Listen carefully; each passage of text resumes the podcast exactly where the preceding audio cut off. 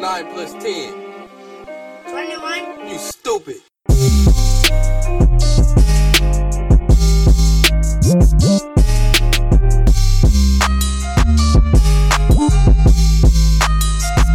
Welcome back! Herzlich willkommen zu einer neuen Folge Don't Look Stupid. Ich freue mich, dass ihr wieder eingeschaltet habt. Wir haben heute auch einen wunderbaren Gast und zwar den Alex. Ja, du kannst ja mal erzählen, ähm, woher wir uns kennen, wenn du magst, wer du bist, was du so machst, Ja, wenn gern. du Bock hast. Ja, doch. Also, hi, ich bin Alex, ähm, 25 Jahre. Jen und ich kennen uns von Snipes. Wir haben zusammen 2015 da gearbeitet für ein paar Monate. Ich musste leider dann frühzeitig weg oder früher als ich wollte und bin nach Berlin gezogen für eine Ausbildung. Und jetzt gerade studiere ich in Kiel ähm, Multimedia Productions und bin im dritten Semester und darf zum ersten Mal beim Podcast dabei sein. Ich fühle mich tatsächlich sehr geehrt und ich hoffe, ich werde nicht so schnell reden, aber wir sehen dann, wie es, wie es weitergeht. Alles gut, alles gut. Wie war so die Transition von Großstadt Berlin nach ruhigen Nordstadt? Du, ich sag dir, es ist echt, es ist echt komisch. Es ist echt komisch. Also Berlin war vier Jahre lang echt so, Ausbildung war echt hart, also wirklich, wirklich hart. Ähm, ich war halt Azubi bei Studio Berlin, die machen Fernsehproduktion. Klingt alles fancy, haben halt irgendwie Studios für The Voice oder machen irgendwie Love Island und so. Ich war nicht dabei, zu, zum Glück. Ähm, aber es war sehr viel, sehr viel Schleppen, sehr viel Aufbauen. Früh morgens da sein, abends spät gehen, also 50 Woche, 50 Stunden die Woche, kommt gerne hin. Und das viereinhalb Jahre lang, das zehrt sehr an einem. Vor allem, wenn man halt alleine lebt. Also WG war nicht, dafür hatte ich keine Zeit, keinen Bock.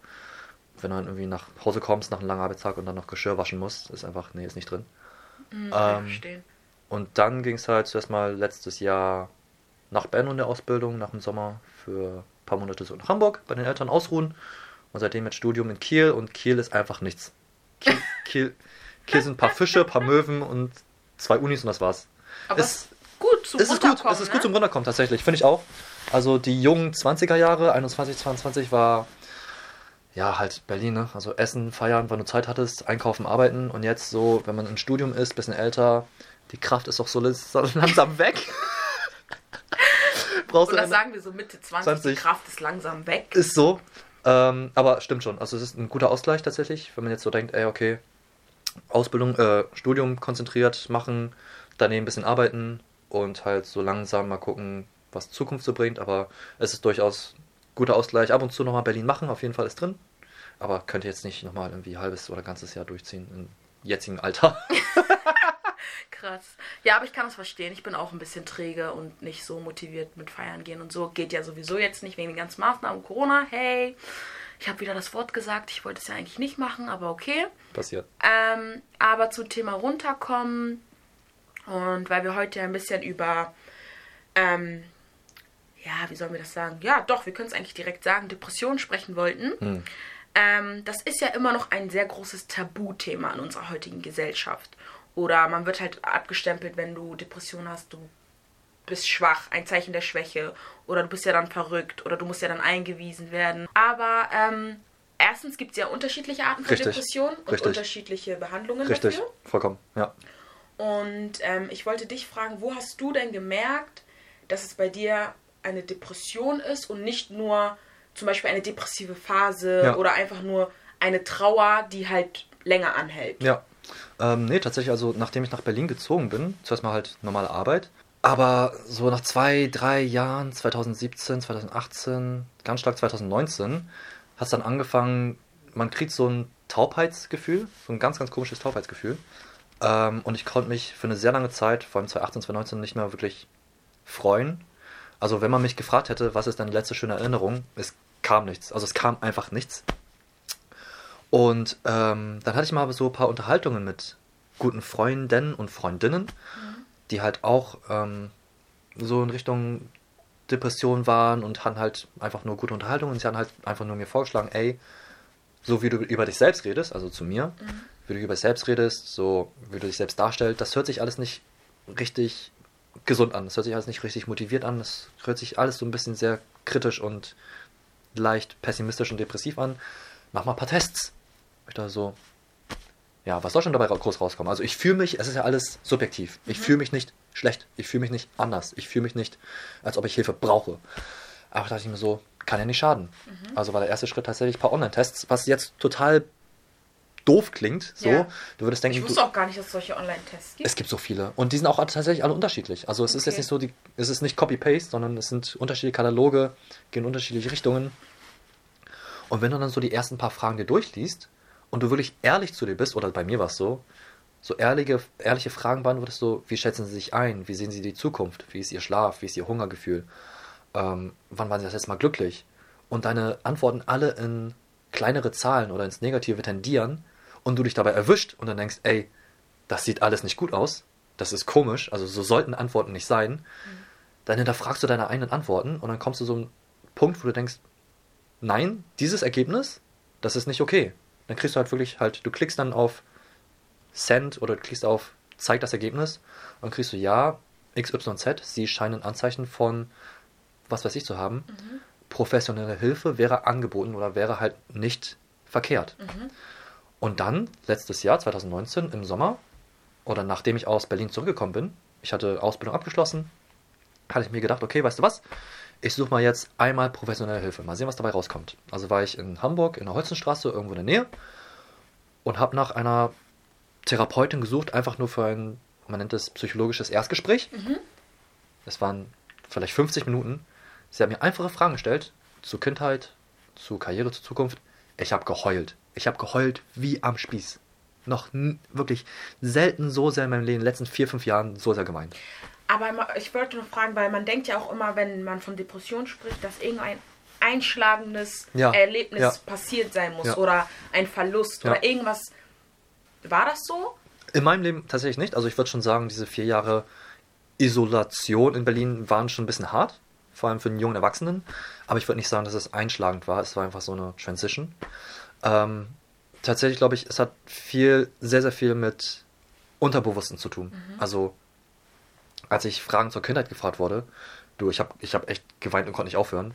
Und es bilden sich ganz komische Symptome in deinem Körper. Also führst irgendwie, du führst auf einmal deine Arme werden taub oder dein Nacken und Kopf werden taub. Und es ist ganz, ganz komisch, wenn man dann merkt, ey, da ist was angestaut und es muss raus. Und die letzten vier, fünf Jahre, vielleicht seit Abi, ich habe Abi 2013 gemacht, die letzten sieben Jahre hat sich das alles peu à peu angestaut. Und dann fragt dich eine Person die richtigen Fragen und es bricht alles auseinander. Und eine von den Therapeuten hat mal gemeint, ja, Herr Liu, auch das beste Kartenhaus fällt mal auseinander. Irgendwas passiert einfach. Und ähm, wenn man so einen Moment hat und dann feststellt, ey, da ist irgendwas, dann versucht man halt nach Hilfe zu suchen, weil wenn du dann erstmal merkst, du brauchst Hilfe und du bist bereit dafür, dann hört man auch nicht auf. Also dann sollte man auch erst gar nicht aufhören. Ich finde es ganz schlimm, wenn man das verdrängt. Ja. Und ich bin da sehr glücklich, dass ich Freunde habe und Freundinnen, die mich da auch unterstützt haben und gesagt haben, ey, das finden wir gut, mach weiter so. Und seit, ich bin jetzt offiziell in Behandlung, Ja. in Anführungszeichen, seit März. Okay. Also ist noch alles recht das frisch. wollte ich nämlich fragen. Wie haben denn deine Freunde reagiert? Ähm, die erste, die mich dazu angestochen hat, die war sehr, sehr penetrant. Sie hat gesagt, Alex, mach das, das brauchst du. So, ich kenne das, also weil sie hat auch selbst so angefangen. Ich kenne das und du hörst dich an, als ob du Hilfe brauchst. So, deine Selbstwertgefühl, deine Selbsteinschätzung sind alle im Boden, also wirklich unterstes Niveau. Auch wenn du das als, als Witze machst, aber mach was dagegen. Möchtest du denn sagen, was du denn, also was meinen die denn damit? Willst du darüber reden? Also kannst du das sagen? Also, Ähm. deinem, also was meinen sie damit? Hast du dich halt, wenn du dich selbst beschrieben hast, hast du halt vielleicht gesagt, was hast du denn gesagt? Ja, also wie kamen die denn dazu, dass sie sagen konnten, okay, so wie du dich beschreibst oder so wie du bist, ist sehr ähm, pessimistisch. Ja, Weil ja, es Zum Beispiel, ich bin auch ein sehr pessimistischer Mensch, aber ich würde jetzt nicht von mir aus sagen, dass ich ein depressiver Mensch bin. Nee, genau, sondern genau, vielleicht, genau. dass ich depressive Phasen habe, aber aus diesen rauskomme so, ne? Ja, Ohne ja, dass ich Hilfe brauche. Und du hast ja jetzt gesagt, also wärst du auch ohne Hilfe da rausgekommen? Ähm, tatsächlich glaube ich nicht. Also hätte man mir diesen Anstoß nicht gegeben, glaube ich eher dieses Taubheitsgefühl oder ich habe es auch eher Ohnmachtsgefühl genannt, hätte sich einfach nur länger rausgezögert. Also es wäre einfach immer geblieben. Es war bei mir nicht mehr eine Phase, sondern es war wirklich so ein. In der Therapie habe ich gesagt, es fühlte sich an, als ob eine sehr, sehr schwere, dunkle Decke sich über mich gelegt hätte und das. Aber ich habe es erst jetzt gemerkt. Also in den Ja. letzten paar Jahren hat sich das Ding einfach so schleichend über mich gelegt und ich habe nichts dagegen gemacht, nicht aktiv, weil ich dachte, das gehört einfach irgendwie dazu. So. Und erst wenn du dann merkst, ey, da, da liegt irgendwas auf dir, und irgendwie muss, muss was gemacht werden. Und klar, also ich lache gerne über mich selbst, gerne auf meine eigenen Kosten, das gehört auch irgendwie zu mir. Aber wenn es dann irgendwie um Selbsteinschätzung geht, dass man halt irgendwie vielleicht nicht so viel wert ist oder so, und dann verfällt man schon so eine kleine Spirale, dann glaube ich schon, dass es da doch deutliche Anzeichen gibt, dass es nicht nur Phasen sind. Ähm, es gab bei mir auch noch nicht wirklich eine Diagnose. Also der Anfang, die Anfangs, der Anfangsverdacht war Dysthymie. Das ist eine sanftere Form von Depression, aber dafür sehr schleichend. Das heißt, sie kommt sehr langsam, legt sich über dich und du merkst es nicht mal. Und dann ist es einfach irgendwann da. Und wenn du nichts dagegen was aktiv machst, kann es sein, dass es halt irgendwann wirklich so einen Punkt erreicht, wo du echt in so ein Loch verfällst. Und das wollte ich halt natürlich nicht. Aber ich hatte schon gemerkt, dass dieses Schleichende, das kam irgendwann. Ich habe nicht gemerkt, wann, aber es kam irgendwann. Und dass sich das einfach über mich gelegt hat. Und ähm, ich hatte mir dann halt Sachen durchgelesen zur Dystomie. Das war auch alles, das klang alles logisch. Das klang alles, es fühlte sich nach mir an. Und wenn ich dann merke, ey, diese Beschreibung für eine psychische Krankheit hört sich nach mir an, muss ich was dagegen machen, weil damit leben sollte man nicht weitermachen. So. Also Und- du hast ja gesagt, dass deine Freundin sehr penetrant ja, war. ja, Also war das für dich der richtige Weg oder hättest du dir das anders gewünscht? Weil es ist ja schwierig für jeden, erstmal sozusagen äh, einzusehen, dass da was ist, dann Richtig. diesen Test zu machen, Richtig. dann das Ergebnis zu lesen und dann zu sagen, okay, vielleicht brauche ich doch Hilfe, Ja. aber die meisten sind dann auch vielleicht an diesem Punkt, aber trauen sich dann nicht, wirklich diese Hilfe anzunehmen oder diesen Schritt zu machen, zur Therapie zu gehen oder den Schritt zu machen, mit ihren Freunden oder ihren Eltern darüber zu reden. das kann sein, ja. Also vielleicht hattest du auch das Glück, weil du ja Freunde hattest, die auch in Therapie waren. Richtig, richtig, richtig. So, und richtig. deswegen gesagt haben, ja, ich weiß, wie das bei mir war. Richtig. Ich werde dich jetzt penetrant damit Richtig, nerven, richtig, bis machst. richtig, ne? definitiv. Also ich glaube, wenn du jemanden hast, der wirklich da unter den Arsch tritt und sagt, ey, das wird dir gesundheitlich gut tun, vertrau mir, das hilft auf jeden Fall. Wenn es nur Leute sind, die sagen, ja, keine Ahnung, kann sein, mach mal, du verlierst da auch die Motivation für. Mhm. Und ich sehe es eher so, was kann das Schlimmste sein, das dabei passiert? Es gibt dabei keine negative Resultate. Das Schlimmste, was passieren kann, ist, der Therapeut sagt dir, nein, sie sind eigentlich gesund, sie haben vielleicht nur Phasen. So. Der andere Weg ist, der Therapeut sagt dir, ja, sie haben psychische Krankheiten oder sie sind psychisch belastet, sie sollten in Behandlung gehen. Und dann mit der Arbeit wird es noch besser. Das heißt, du hast davon keinen Negativeffekt. Es ist nur die Angst davor, festzustellen, dass vielleicht etwas nicht mit dir stimmt. Und ich finde, so wie du sagst, dieses Stigma darum, dass es schlimm wäre, vollkommener Quatsch. So. Weil ich habe es meiner Mutter so beschrieben, wie meine Familie darauf reagiert hat, können wir auch noch gleich sagen. Ich habe ihr gesagt, es ist wie ein kaputtes Auto. Das lässt du nicht einfach liegen. Wenn du es brauchst, dann reparierst du es. Ja. Und äh, meine Freunde bis jetzt, alle in meinem engsten Freundeskreis, hatten Verständnis, waren sehr unterstützend, ähm, haben gesagt, ey Alex, wenn du es brauchst, dann mach es. Ich bin an einem Punkt angekommen, ich glaube nicht, dass irgendeiner meiner anderen Freunde es unbedingt braucht. Ich rede über meine eigenen Erfahrungen. Wenn sie sich damit verbunden fühlen, wenn es sich irgendwie anhört, ey, das hört sich irgendwie nach etwas anderes, wie ich mich auch fühle, dann würde ich sagen, ey, versuche es auch mal, aber ich werde jetzt niemanden dazu auffordern. Bei mir war es tatsächlich so, ich muss dazu aufgefordert werden, weil von selbst wäre ich nicht auf die Idee gekommen. Okay. Und Freunde und Familie, also Freunde sind eine Sache, weil wir sind alle in Deutschland aufgewachsen. Das ist, da ist man ein bisschen mehr open-minded. Es geht alles in Richtung wirklich Gesundheit. Eltern ist was komplett anderes. Also Eltern, ich glaube, da können wir. Ja, vielleicht musst du den Zuhörern mal sagen, äh, Das ist richtig. dass ist du richtig. Migrationshintergrund Hintergrund habe. Ja, klar. Man Ähm, Alex hört. Ich bin äh, Asiate. Meine Eltern kommen aus Taiwan. Bin aber geborener und gebürtiger Hamburger.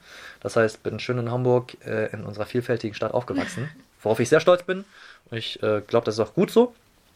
Aber ich glaube vor allem Eltern mit anderen kulturellen Hintergründen, die sehen das noch sehr, sehr schwierig.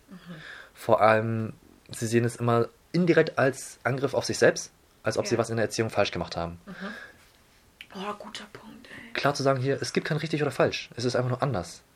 Und ich habe das an einem Abend meinen Eltern so versucht, so sanft wie möglich beizubringen. Meine Eltern sprechen nicht fließend Deutsch. Das heißt, die Wörter äh, Mental Health oder Psychologie oder Therapie waren alles Fremdwörter, die ich nicht kenne und deutsche Fremdwörter, die meine Eltern nicht kennen. Also muss ich das mal ein bisschen in ähm, Wörterbüchern nachschlagen. Und dann gemeint, ey Mama, Papa, kann sein, dass ich auf Chinesisch dann psychisch vielleicht irgendwelche Probleme habe. Ich weiß es nicht, kann sein. Ja. Ich werde mal mit dem Arzt reden. Ähm, seitdem gab es keine weiteren Nachfragen. Meine Mutter weiß, ich bin in Behandlung. Mein Vater weiß es nicht so. Ähm, meine Mutter ist da ein bisschen offener für. Mein Vater würde sich, glaube ich, sehr viele Vorwürfe machen, Ja. wenn wir zu sehr darüber reden würden. Aber es ist auch so, Männer sprechen über sowas irgendwie nicht. Ähm, Das allem, ist halt auch so ein Ding, ne? vor allem asiatische Männer. Also generell auch habe ich ja gelesen, dass es schon viele Men ähm, Menschen in Deutschland gibt, die an Depressionen leiden. Oh ja, die ich glaube Dunkelzahl. zwischen 4 und 5,3 Millionen. Die Dunkelziffer ist bestimmt Dunkelzahl höher. ist höher. Und dort haben die dann auch gesagt, dass es halt immer mehr Frauen als Männer sind, also doppelt so viele Frauen Ja, wie Männer. Aber ich glaube halt auch, dass ähm, dadurch, dass das Bild so gezeichnet wird, dass wenn du als Mann depressiv bist, bist du schwach, ja, dass viele Männer gar nicht in Therapie gehen, also, Also- gar keine nicht therapeutische Hilfe suchen, genau, genau. weil sie dann halt denken, ja nee, dann bin ich ja kein Mann. So muss man auch denken. Also tatsächlich, wenn man sagt, es sind doppelt so viele Frauen, es sind doppelt so viele Frauen, die diagnostiziert sind. Genau. Nicht doppelt so viele Frauen, die es tatsächlich sind. So. Wie hoch die Zahl der Männer ist, was weiß ich wer oder wie viele. So. Und ich persönlich glaube nicht daran, dass es ähm, aufgeteilt werden sollte in männlich, weiblich oder maskulin, feminin oder was weiß ich. Ähm, ich glaube, viele, ich glaube, aber ich glaube, viele Männer vor allem haben halt auch so einen Karrieretrieb und so einen Erfolgstrieb, dass sie diese Selbstreflexion irgendwie für ein Jahr oder für ein halbes Jahr nicht mal haben. Dass sie nicht mal innehalten und sagen, ey, will ich das alles? Fühle ich mich wohl? Fühle ich mich richtig? Und einfach so weitermachen. Und dann kommen halt solche Sachen wie Midlife Crisis. Ah, Dass du mit Mitte 50, 60 you name it. halt irgendwie, irgendwie 30, 40. 30, auch. jetzt immer, immer mehr, immer, jüngere ne? Ja. zusammenbrechen, entweder einen neuen Wagen holen, neue Partnerin holen, nach irgendwas anderem suchen, weil sie einfach Anfang 20 irgendwas irgendwie so, so eine Phasen nicht hatten. Ich sag nicht, dass es schlimm ist, also Respekt an alle, die durchziehen, so. Ähm, aber ich glaube vor allem, dass Männer dieses Sensibilitätsgefühl, dass sie viele das nicht haben oder auch nicht vielleicht haben wollen. Ähm, ich würde sagen, ey, wenn du merkst, es fehlt vielleicht was oder du fühlst dich nicht vollkommen wohl, such nach Hilfe, es ist nichts Schlimmes dabei. Ähm, und jetzt mit meinen Eltern darüber zu reden, also ich weiß halt nicht so, wie es dann bei schwarzen Familien ist, bei asiatischen Familien. In Asien wird es jetzt eher höher gesprochen. Asiatische Eltern, jüngere Eltern in Asien machen das jetzt auch eher, Ja. hören auf ihre Kinder. Ähm, aber jetzt die ältere, die, die ältere Generation, die sind noch sehr verharrt darauf. Also meine Brüder wissen auch davon, aber sie reden nicht darüber. Sie wissen, okay, Alex ist irgendwie, der braucht was, der ist in Behandlung, ist okay so. Muss ich mich nicht einmischen. ja. Ähm, und man selbst als Kind will natürlich nicht, dass sich die Eltern Vorwürfe machen. Es ist nicht deren Schuld, es ist nicht meine Schuld, sondern es ist was, an dem gearbeitet werden muss. Wie es zustande gekommen ist, das ist die Frage. So, wo ist der Kern? Wie kann man dran arbeiten? So, keiner hat irgendwie es bewusst gemacht, keiner hat irgendwie mir jemals bewusst gesagt, ey, du bist scheiße, so. Wurde nicht, ist nicht passiert. Ja. Aber es sind einfach Sachen, die irgendwie zusammenkommen, ob man jetzt auf eine Schule geht, wo man sich ausgeschlossen fühlt, ob man in einem Freundeskreis ist, der vielleicht nicht primär genau so ist, wie man sich fühlt. Alles ein Haufen Sachen, die zusammenkommen.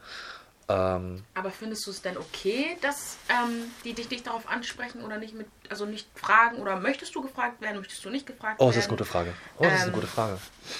Weil du hast es denen jetzt gesagt. Okay, Richtig. Sie wissen es, okay, sie haben es akzeptiert, Richtig. sie haben es angenommen. Richtig. Sie finden es vielleicht sogar gut, dass du es machst, weil Richtig. dann wird es dir danach besser gehen. Möchtest du, dass sie dich fragen? Also wie geht's dir Oh. heute? Wie ist der Stand? Was habt ihr heute besprochen? Das ist eine gute Frage. Das ist eine, das, darüber habe ich selbst noch gar nicht nachgedacht. Ähm, also bis jetzt war ich eher der, der das Gespräch initiiert hat bei meinen Eltern tatsächlich. Ähm, ich weiß nicht, also ich glaube, ich habe es nicht so wirklich komplett nötig, dass meine Eltern dann nachhaken und nachfragen. Wenn sie es tun, glaube ich, ich wäre sogar eher noch gehemmt, mit ihnen zu reden, tatsächlich. Also mit den Eltern über den eigenen psychi- psychischen Zustand zu reden, ist was anderes halt mit Freunden. Ja. Da kommt halt irgendwie ganz viele Geschuld Gefühle von Schuld und Verantwortung mit dazu. Ähm, irgendwann, glaube ich, wird so ein Punkt kommen, wo ich mir denke, ey, ich könnte jederzeit. Jetzt gerade ist es noch so, ich hatte jetzt halt seit März, ähm, März, April äh, diese Behandlung und ähm, es ist noch relativ alles frisch, aber jetzt, wie es ist, würde ich mir sagen, ich bin recht zufrieden. Ich kann, wann immer ich glaube, ich muss, mit wenigstens meiner Mutter reden. Ähm, aber ich glaube, ich finde es besser, wirklich mit Leuten zu reden, die es komplett verstehen können. Ja. Also mit der Freundin, die mich angestochen hat, Ja. mit meinen Freunden, die es irgendwie nachvollziehen können, ähm, die da wirklich sagen, ey, ich war da, ich kenne das und äh, wir können jederzeit über sowas reden, weil mit einer Person zu reden, die es komplett nicht verstehen kann, irgendwie ganzes Leben lang gearbeitet hat und für solche, ich sag mal, emotionalen Tiefen oder Gefühle Sachen keine Zeit hatte, ist schwierig. Das ist halt das, du hast es gerade gesagt, weil es ist immer so, wir sind halt Kinder aus Arbeiterfamilien. Richtig, richtig. Und unsere Eltern Richtig. haben so viel gearbeitet Richtig. am Tag, Richtig. so viele Stunden, dass ich manchmal denke, die haben gar keine Zeit, sich Nee. über ihre Gefühlslage Nein, gar nicht. Gedanken zu machen. Gar nicht. Wenn ich darüber nachdenke, wann habe ich meine Mama schon mal weinen sehen? Okay, Eltern wollen sowieso nicht vor Kindern weinen oder sowas. Aber, oder so Schwäche, in Ja. Anführungsstrichen, oder Emotionalität oder irgendwas gezeigt, so, außer wenn sie mal einen Wutausbruch hat, weil mein Vater mal was nicht weggeräumt hat oder so. Aber von beiden, ne? Mein Vater genauso, der ist wie eine, der ist wie eine Maschine. Der geht jetzt in Rente und er sagt zu mir, nee, ich kann jetzt nicht einfach in Rente gehen. Ich habe so viele Jahre gearbeitet, ich weiß gar nicht, was ich machen soll. Ja.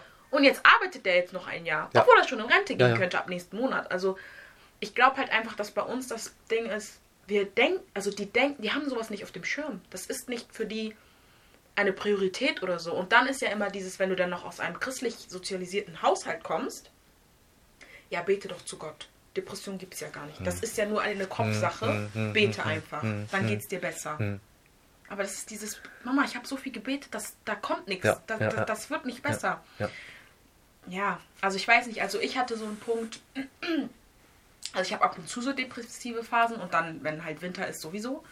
Ist eh alles scheiße, alles dunkel und du denkst dir so, ja, okay, ich bleib heute nur zu Hause und dann wird von einem Tag zu Hause bleiben, drei Tage zu Hause bleiben. Aber das ist so okay. Ich würde das jetzt nicht als depressiv an sich Ja. bezeichnen, sondern halt einfach nur eine depressive Phase. Ja. Aber ich hatte einen, ähm, also eine schwerere Phase 2018 und ähm, da hat mein Hausarzt gesagt, ja, sie klingen so gestresst und innerlich Ja. unruhig und äh, können nicht schlafen und ich möchte ihnen keine Schlaftabletten geben. Suchen Sie sich doch mal einen Therapeuten. Hm. Und ich war so, hä? Warum? Hm. Weil ich nicht schlafen kann? Ich habe das gar nicht verstanden, aber ich konnte wirklich nicht schlafen. So. Es war extrem. Und dann meinte er so, ja, ich gebe Ihnen mal eine Liste hier, können Sie gucken von gesetzlichen ähm, ähm, Therapeuten. Hm. Weil die wollen ja immer, dass das über die Krankenkasse geht und sowas. Richtig. Aber das Problem war, ich habe bei so vielen angerufen und so viele hatten Wartezeit und äh, hier und da tralala und das war echt anstrengend, dass ich mir dachte, ey, Jennifer, ganz ehrlich, guck mal jetzt klar, mach jetzt eine neue Schlafroutine und Ja. dann kannst du besser schlafen und dann bist du nicht so gestresst.